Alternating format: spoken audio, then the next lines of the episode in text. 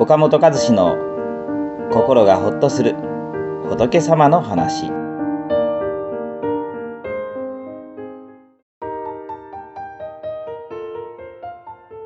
私たちは頑張ろうと取り組んでもすぐに目に見える結果が出てこないとやってもダメだと心が慣れてきて投げ出してしまいます。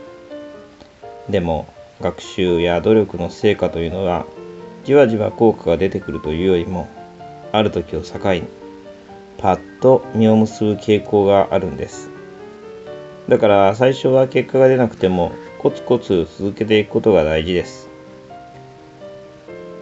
子供の頃私は鉄棒の逆上がりができずいつも一人で練習していましたがある日吸引できるようになりました。不思議なもので体が覚えてしまうのか一度できるようになるとその日からはいつやってもできるようになりました。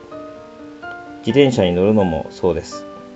最初はフラフラしてすぐに転んで膝をすりむいてしまいます。ところがある時スイッと乗ることができるようになるとその日から毎日自転車に乗ることができるようになりました。できないことでも毎日練習しているとある日突然できるようになるものです。仕事だってそうです。できないながらも何とか続けているうちに気がつくとそれなりに仕事をこなすことができるようになります。もちろんもっと上手にできる人と比べたらキリがありませんが過去の自分と比べたら格段に上達していますよね。因縁和合という仏教の言葉があります。あらゆることは因と縁とが結びついて生じるということです。因とは種まきのこと。縁とは環境きっかけのこと。頑張って種まきをしても結果として現れない時はまだ縁が来ていないんです。縁が揃えば一気に花開きます。